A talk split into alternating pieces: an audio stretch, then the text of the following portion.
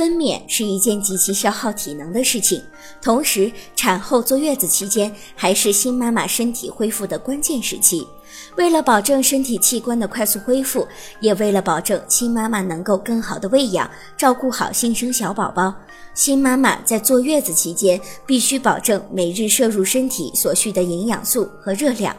生产使新妈妈的脾胃功能降低，肠道蠕动变得缓慢。因此，太油腻的东西，新妈妈难以消化吸收，不但浪费，最重要的是增加了新妈妈脾胃的负担。轻者会导致新妈妈消化不良、食欲不佳，严重的时候还会导致新妈妈腹泻。因此，月子期间的饮食要以清淡少油为主。在清淡少油的同时，还需要注意食物应以稀软为主。